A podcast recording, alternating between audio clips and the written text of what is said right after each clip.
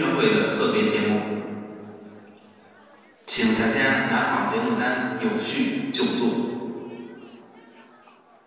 下面播报听众须知：一，请戴上耳机，以便获得最佳体验效果；二，不建议您在卫生间欣赏本节目；三，准备好零食，你可随着节奏尽情的咀嚼它。Okay, some tips for the audience. Okay, first, please put on headphones to get the best experience. Okay. Second, please do not enjoy the concert when in your washroom. Watch out, dude. Okay. Third, prepare enough. You can chew the snacks to the rhythm. OK? 音乐会即将开始。The concert，音乐会即将开始。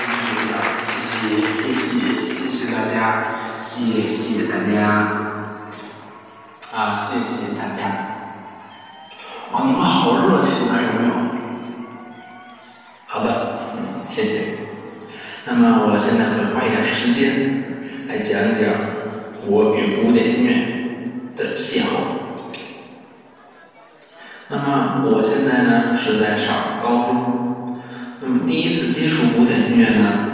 是在小学六年级，是通过一个游戏，具体什么名字呢？我也就不打广告了。当我第一次接触到这种音乐的时候，哇，之前的音乐我都白听了，这叫什么？这是什么音乐？简直了，有没有？从此我就被古典音乐深深的迷住了，嗯。好了离中场休息结束好像还有那么一点时间，那我就来继续说几句。那么我就来讲讲我对古典音乐的看法。还有时间，我们拿贝多芬的第九交响曲为例。大家知道，一整部交响曲呢是非常庞大的，基本上是四个乐章。比如贝多芬的第九交响曲。他从构思起稿到最后谱成曲，花了十几年的时间，想必他一定经历了人生中的风风雨雨的历练后，才真正的为心中的这种最高的理想而创作出来。那么贝多芬为了保持自己的创作激情，先后搬了四次家，终于在一八二三年底终于完成了。但是作品的完成不代表欢呼和胜利，他需要进行首演，于是他就开始排练。但是贝多芬第九第九交响曲的不少段落的乐曲的难度非常的大，乐手呢需要有扎实的基本功和优秀的技巧，但是他们的表现不够完美，贝多芬非常愤怒。那么终于排练这一步搞定了，那最终在一八二四年的五月七号，在凯文特纳托尔剧院进行了首演，取得了非常大的成功。如今距离那场首演已经近两百年了，贝九仍然长久不衰。但是我们应该注意到，古典音乐。渐渐的不再受人们的重视，这是为什么呢？那么随着流行歌曲的引入，古典音乐呢已经在人们的脑中渐渐淡去了。古典音乐变成今天这个样子，我们该怎么办？就比如说我们现在在听一场音乐会，通过电台、各种渠道都可以来欣赏。有人说古典音乐太庞大。不好理解，的确，有些古典音乐是很庞大的。那我们可以先去欣赏简单的室内乐，比如说维瓦尔第的《四季》。其实，聆听古典音乐呢是一种很高雅的享受，它可以提高我们的音乐修养、审美能力，还可以丰富我们的情感。使我们的表现力更丰富，何乐而不为？好的，啊，我的演讲到此结束，谢谢大家。好的，谢谢大家，谢谢，谢谢，谢谢大家。好的，谢谢，谢谢大家，谢谢大家，谢谢大家。